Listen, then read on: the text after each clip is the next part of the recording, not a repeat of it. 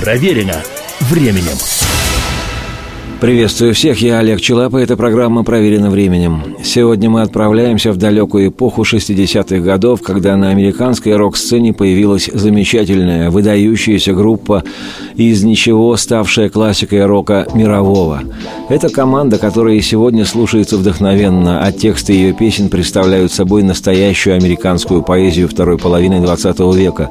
Об этом в поэтических подробностях обязательно сегодня поговорим. Но сейчас будем слушать настоящий рок эры хиппи. Дамы и господа, товарищи и дорогие люди, не спать. Только у нас сейчас и здесь группа Steppenwolf.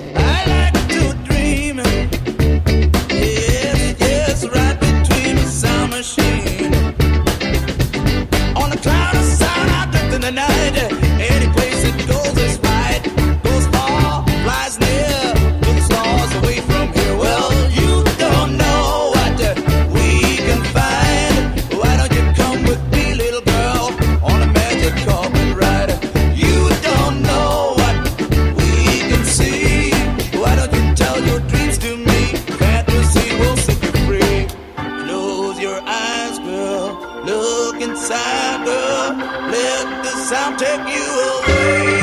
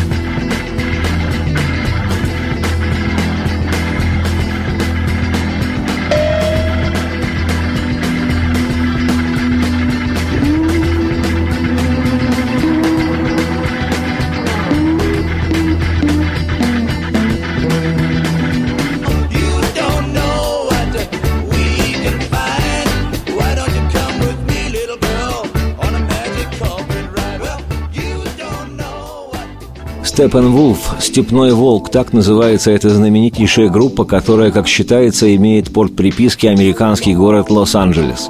На самом деле понять, откуда эта группа родом, очень сложно. Дело в том, что основатель и лидер команды, человек по имени Джон Кей, приехавший в Штаты из Канады, в действительности никакой не Джон Кей. Он немец по происхождению, и его девичье имя-фамилия Иохим Фриц Крауледат – Фриц этот, или даже Иохим, родился 12 апреля 1944 года в Восточной Пруссии, что в Германии. Шедшая к закату война впрямую и неоднократно сказалась на судьбе парня. Во-первых, он ни разу в жизни не видел своего отца, как и отец не видел своего сына. Облаченный в форму гитлеровской армии, папашка будущего рок-музыканта Джона Кея погиб на полях сражений за месяц до рождения сына – а во-вторых, волею судеб Иохим с мамой оказался на той части территории Германии, которую освобождала Красная Армия. И проживая в разделенной союзническими странами-победителями в восточном, читай, советском секторе, мамашка Фрица Иохима заметно погрустнела. Она знала, что такое тоталитарная система, и еще раз в своей жизни танцевать на углях в многолетнем режиме повиновения не хотела. А потому в 1948 году, обнаружив невиданную прыть, женщина схватила подмышку четырехлетнего сынку и с огромным риском для жизни и своей, и ребенка рванула, что есть мочи, из восточного сектора в Германии, который контролировал Советский Союз, в сектор западный, который, как известно, контролировали англичане и американцы. Так Иохим Фриц из гражданина ГДР, Германской Демократической Республики, стал гражданином ФРГ, Федеративной Республики Германия. Там, в городе Ганновере, парень рос и мужал и на слух учил британскую мову, поскольку беспрестанно слушал со своих 11 лет американский рок-н-ролл, который в больших количествах передавала радиостанция местной американской военной базы. Забегая вперед, скажу, что мальчишечка оказался талантливым слушателем. В этом можно легко убедиться, прослушав привет, который в будущем группа Степенвулф послала в одной из своих песен тому, кого сегодня по праву называют в числе отцов-основателей рок-н-ролла – Чаку Берри. «Берри Rides Again» название переведу как «Берри вновь на коне» или «Берри снова в седле». Хотя можно и не переводить, достаточно просто услышать этот немного утяжеленный рок-н-ролл.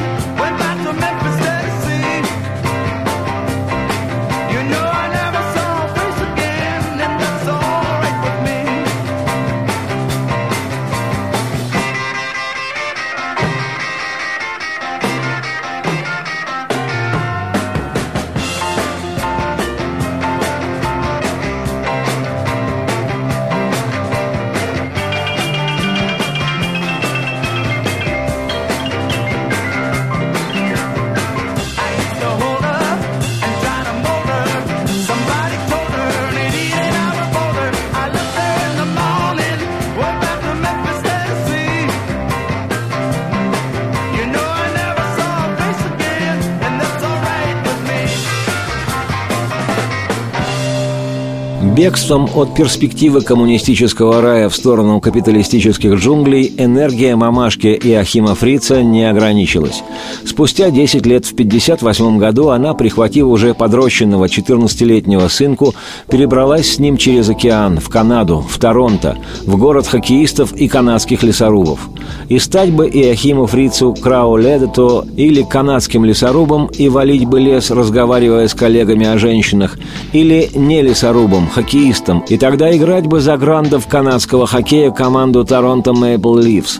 Да только тот, кто хоть однажды вдохнул рок-н-ролльный воздух полным своим дыхом, уже ни лесорубом, ни хоккеистом не становится ни разу.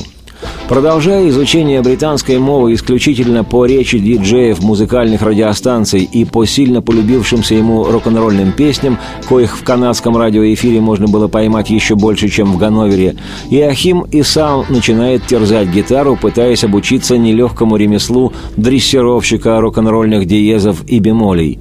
Именно под влиянием рок-н-ролла Иохим Ганс Крауледат и становится однажды Джоном Кеем – Окончив школу, Джон начал играть в небольших кафе и забегаловках, а вскоре познакомился с ребятами из местной группы The Sparrow «Воробей», игравшей блюз, и присоединился к ним. Группа пыталась проявить себя и некоторое время даже аккомпанировала канадскому певцу Джеку Лондону, имени которого сегодня никто не знал бы, если бы он не был полным тезкой американского писателя Джека Лондона, ну и, собственно, если бы имя его не мелькало в мифологии Джона Кея и его группы Степан С этим Джеком Лондоном группа The Sparrow, в которой тогда играл Кей, даже записала один сингл, но дальше этого не пошло поисках успеха блюзовая команда «Воробей» из Торонто решила податься туда, где шансов обрести успех было больше, в соседние североамериканские Соединенные Штаты, и перебазировалась сначала в Нью-Йорк ненадолго, а затем в место скопления хиповой молодежи, город-герой Сан-Франциско.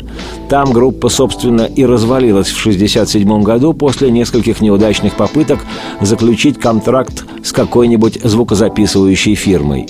Но не зря был сыном своей мега-энергичной мамы Джон Кей.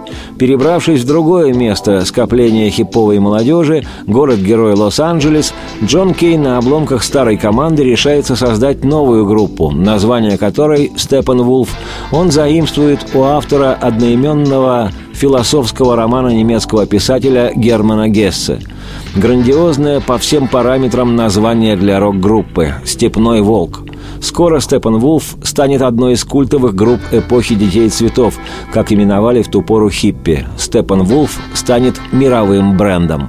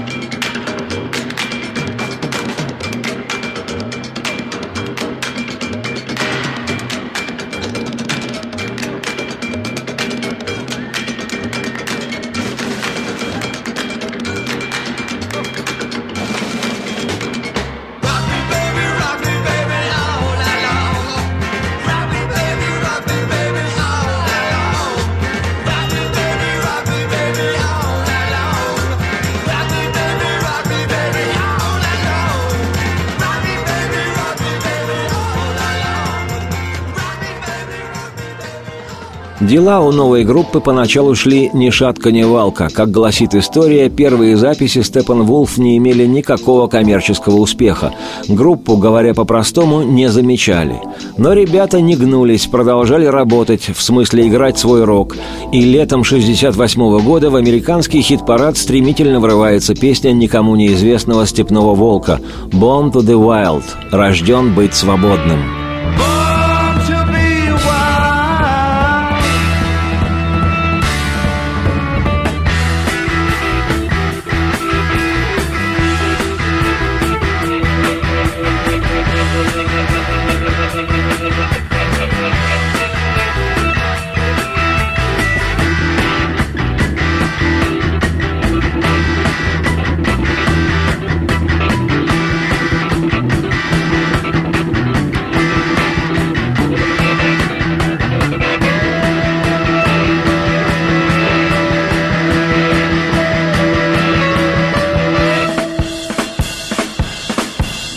Мощный и резкий звук ударных и баса, гитарный драйв, вибрирующий электроорган и напористый яростный вокал лидера группы Джона Кея, плюс тема скорости, мотоцикла, ветра, вцепившейся сзади в мотоциклиста девушки, ее развивающиеся длинные волосы и ощущение бесконечного лета, столь понятное тогдашнему молодому поколению Америки, все эти достоинства песни сделали «Born to the Wild» национальным американским хитом номер два – Любопытно, что критики выцепили из песни словосочетание «heavy metal thunder», что означало «рев мотора мотоцикла», и окрестили стиль группы как «heavy metal».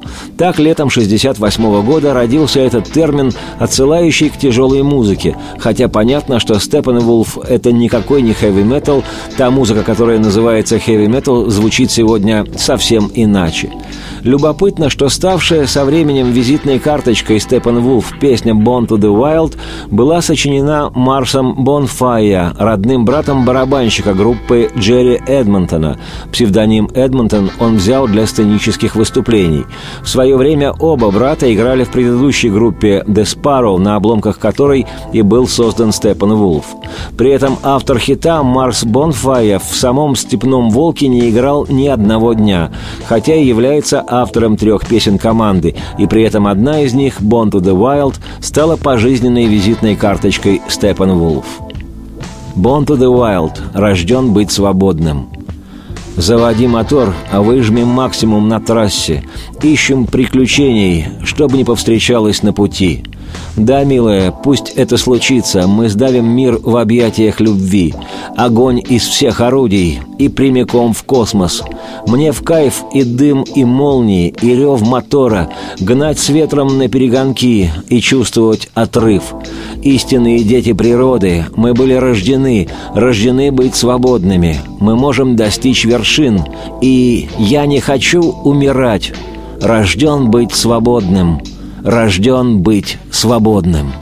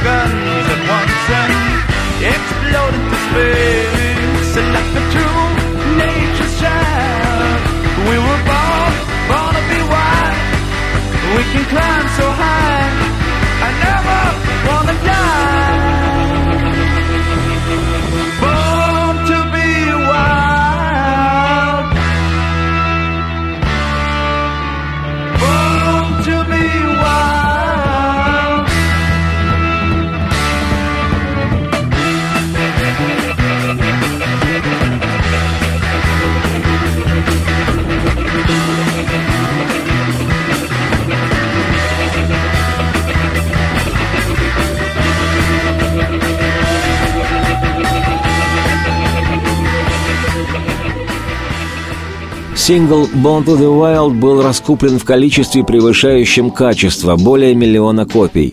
Вчерашняя голь перекатная музыканты безвестной команды Степанвулф проснулись богатыми и знаменитыми. И сразу же засели записывать в студии альбом. Того требовали законы жанра и рынка. Долго не валандались. Материал для альбома был записан за четыре дня. Назывался он просто «Степанвулф», и в нем были продекларированы все основные стилевые направления группы. Грубый утяжеленный блюз-рок, переплетенный с психоделикой, свойственной тому времени, отдаленно похожую музыку играли американские команды Creedence и Doors, естественно, со своими особенностями и акцентами.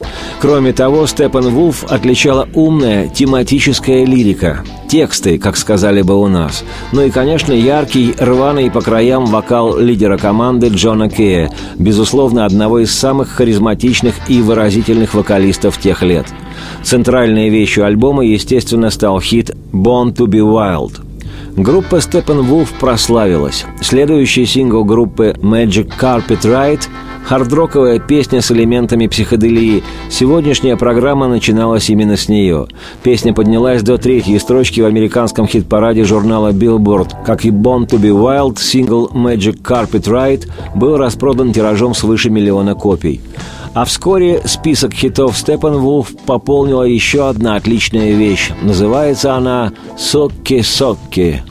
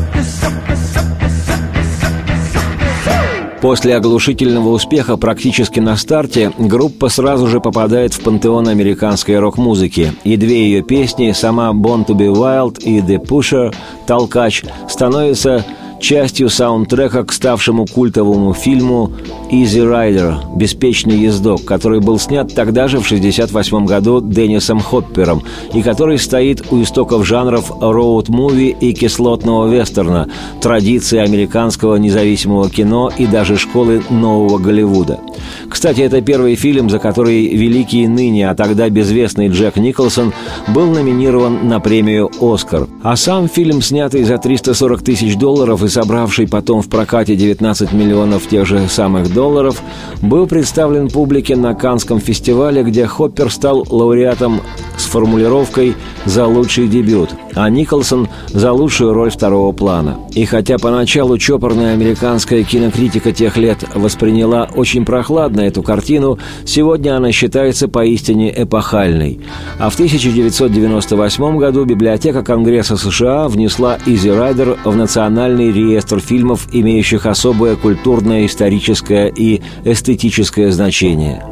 Учитывая те антивоенные настроения, которые грохотали в те годы в Штатах, напомню, США воевали во Вьетнаме, сегодня уже никто не может вспомнить, зачем была начата та война, как, впрочем, и с остальными войнами Соединенных Штатов по всему миру. Кто вспомнит, под каким предлогом они полезли в Ирак? Так вот, учитывая нарастающее резко отрицательное гражданское отношение к войне, можно объяснить и успех песни Степан Вулф «The Pusher» – «Толкач» из фильма «Easy Rider».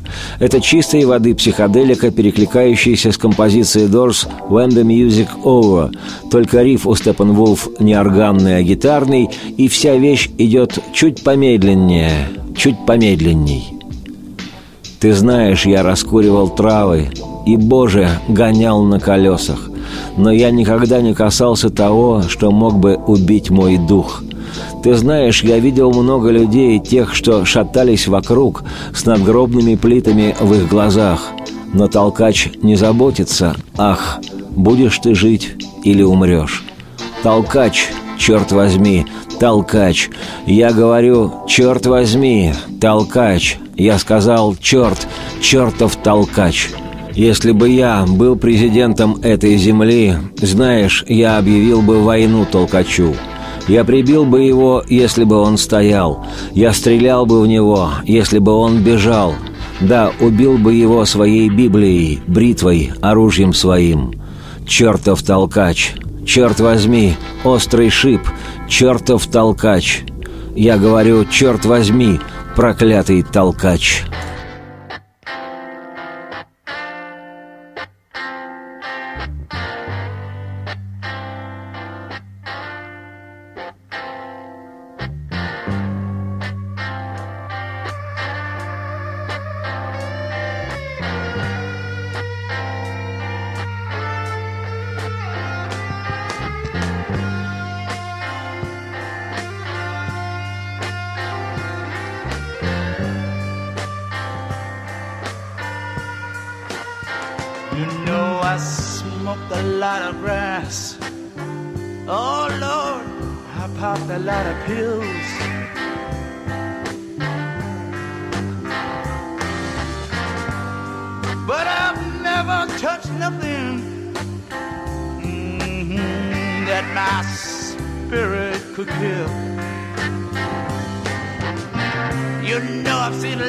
People walking around with tombstones in their eyes.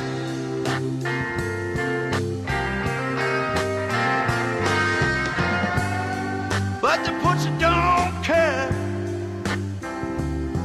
ah, if you live or if you die. God damn Mhm, the pusher.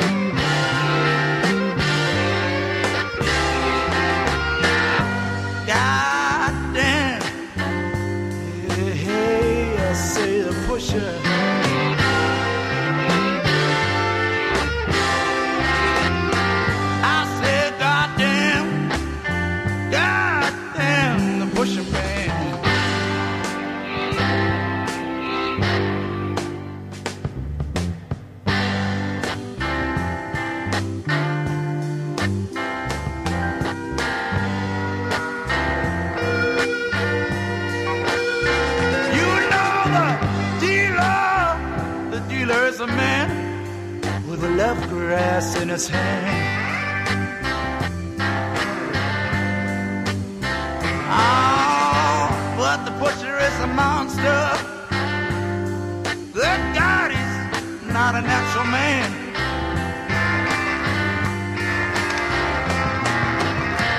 The dealer, oh nickel, ought to sell you lots of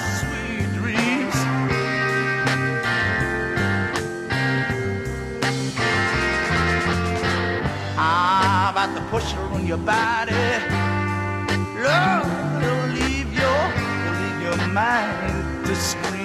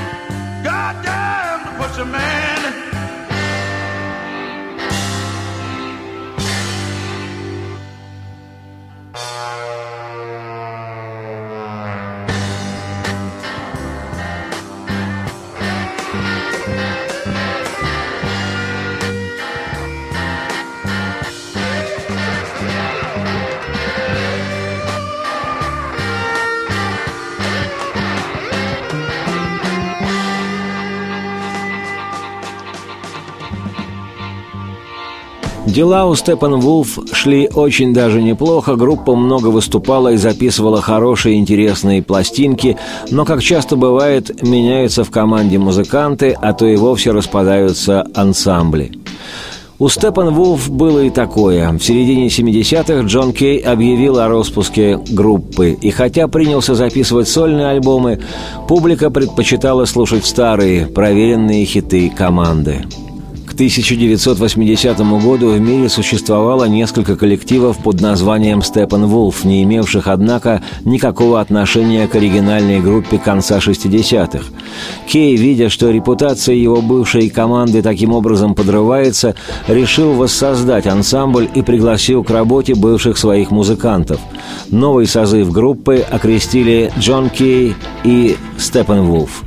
Так она называется и сегодня. Это великая группа. На протяжении 80-х команда много гастролировала и записывала альбомы.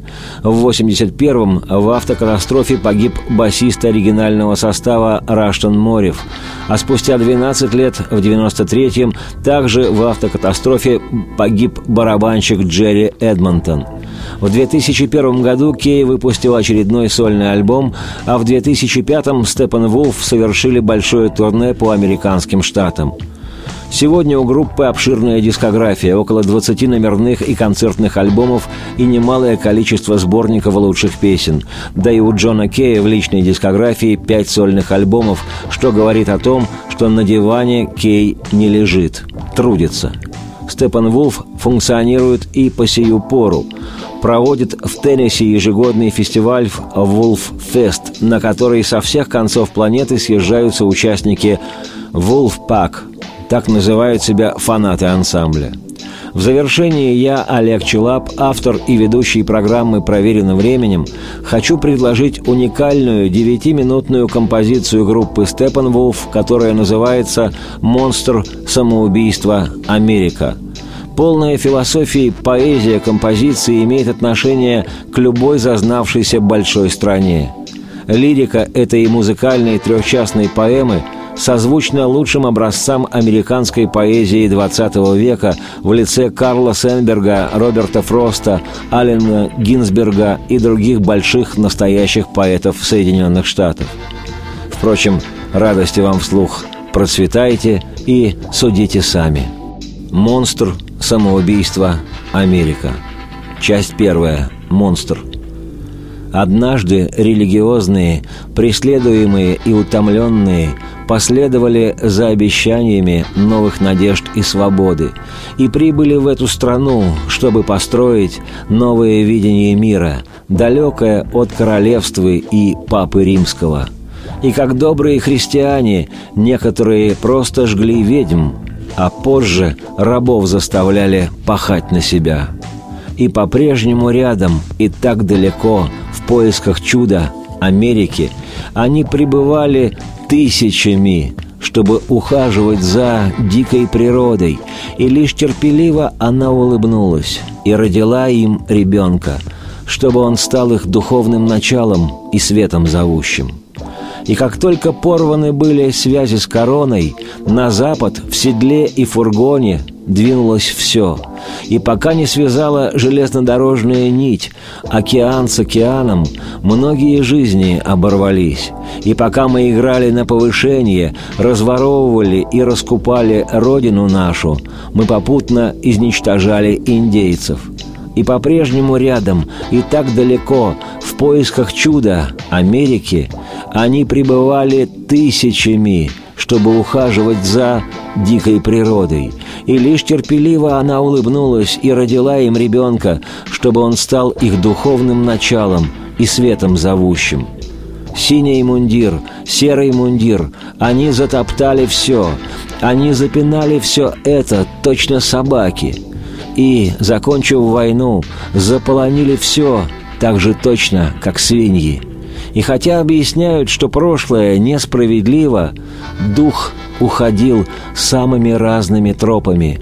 И спали те, кто этот дух защищал, спали друзья. И теперь это монстр. И не будем повиноваться. Часть вторая – самоубийство – Дух был свободой и правосудием, и те, кто хранил его, кажутся щедрыми, добрыми. Его лидеры, как предполагалось, служили стране. Но теперь они не включают мозги. Просто люди давно разжирели и стали ленивы, и теперь голос их — лишь бессмысленный смех. О законности и правопорядке лепечут они, но все это — лишь эхо того, что им говорили — этот монстр на свободе. Он сует наши головы в петли, а мы все сидим и смотрим. Города наши джунглями стали, коррупция землю разъела, за людьми наблюдает полиция, а люди не могут понять. Мы не знаем, как нам заняться делом своим. Просто весь этот мир должен быть таким же, как мы. И теперь мы ведем войну где-то там. И независимо от того, кто победитель, мы не можем платить по счетам. Просто монстр на свободе и сует наши головы в петли, а мы все сидим и смотрим. Часть третья. Америка. Америка, где ты теперь? разве ты не заботишься о сыновьях своих и своих дочерях? Неужели же ты не знаешь, как ты нужна нам теперь? Мы не можем бороться одни против монстра».